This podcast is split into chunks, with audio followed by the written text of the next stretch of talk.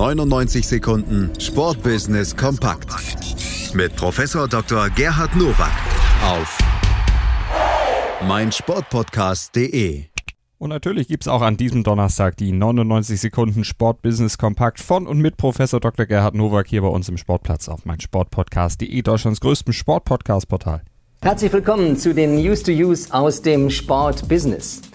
Insgesamt 3300 Sportlerinnen und Sportler, die binnen 48 Stunden um insgesamt 202 Entscheidungen in 10 deutschen Meisterschaften kämpfen, das sind die Finals 2019 in Berlin am 3. und 4. August.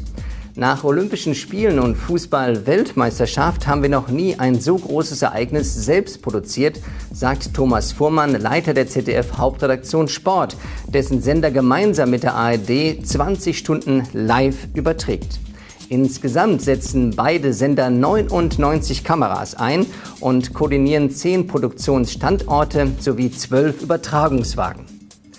Im letzten Jahr haben wir die erfolgreichen European Championships erlebt, wo in sieben Sportarten kontinentale Titel vergeben worden sind. Jetzt erleben wir das Pendant auf nationaler Ebene.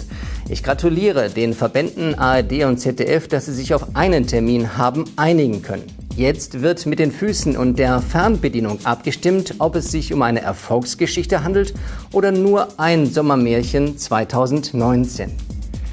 Für 2018 weist der Deutsche Fußballbund einen Ertrag von knapp 351 Millionen Euro sowie einen Aufwand von rund 357 Millionen aus und konnte nach planmäßiger Verwendung entsprechender Rücklagen von 5,6 Millionen Euro ein ausgeglichenes Ergebnis erreichen.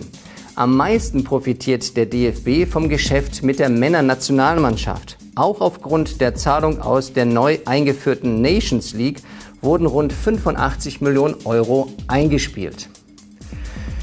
Wirtschaftlich gesehen setzt der DFB alles auf eine Karte, Männernationalmannschaft. Das ist riskant, betrachtet man die WM im letzten Jahr. Und auf der anderen Seite bin ich mir nicht sicher, ob das die Lebenswirklichkeit der sieben Millionen Mitglieder widerspiegelt, also 100 Prozent satzungsgemäß ist.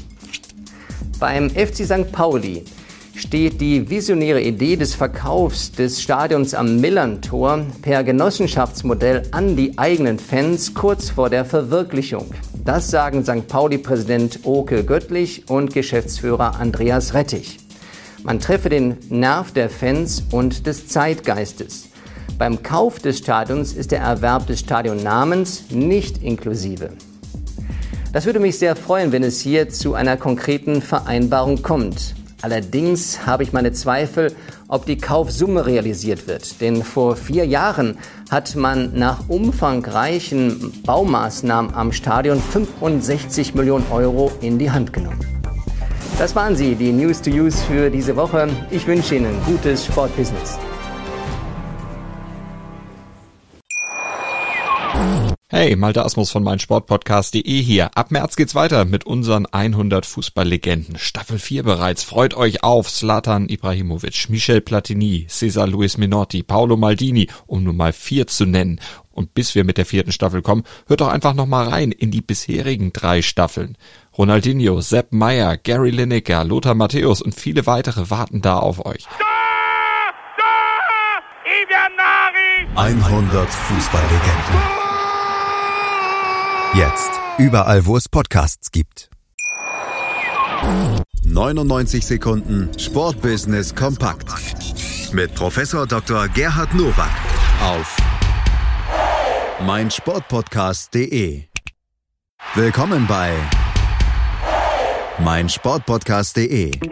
Wir sind Podcast. Wir bieten euch die größte Auswahl an Sportpodcasts, die der deutschsprachige Raum so zu bieten hat.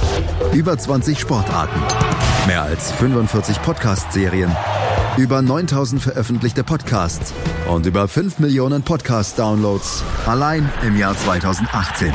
Wir sind Podcast. Wir sind meinsportpodcast.de.